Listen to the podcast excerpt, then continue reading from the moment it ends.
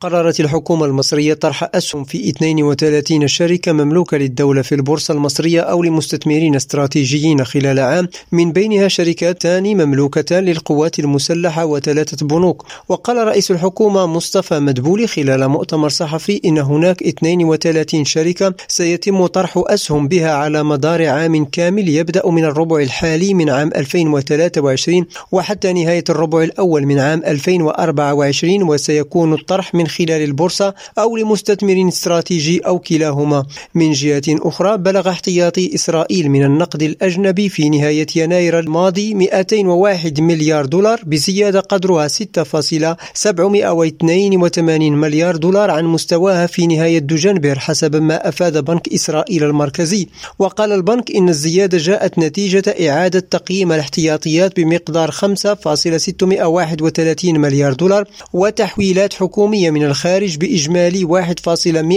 1.110 مليار دولار وتحويلات القطاع الخاص بلغت 41 مليون دولار.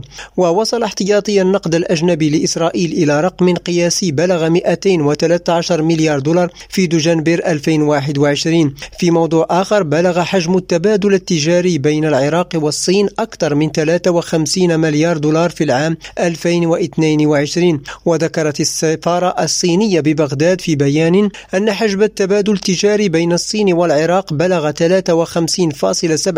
مليار دولار في العام الماضي بزيادة قدرها 43.1% على أساس سنوي. لريم راديو جواد كربي عمان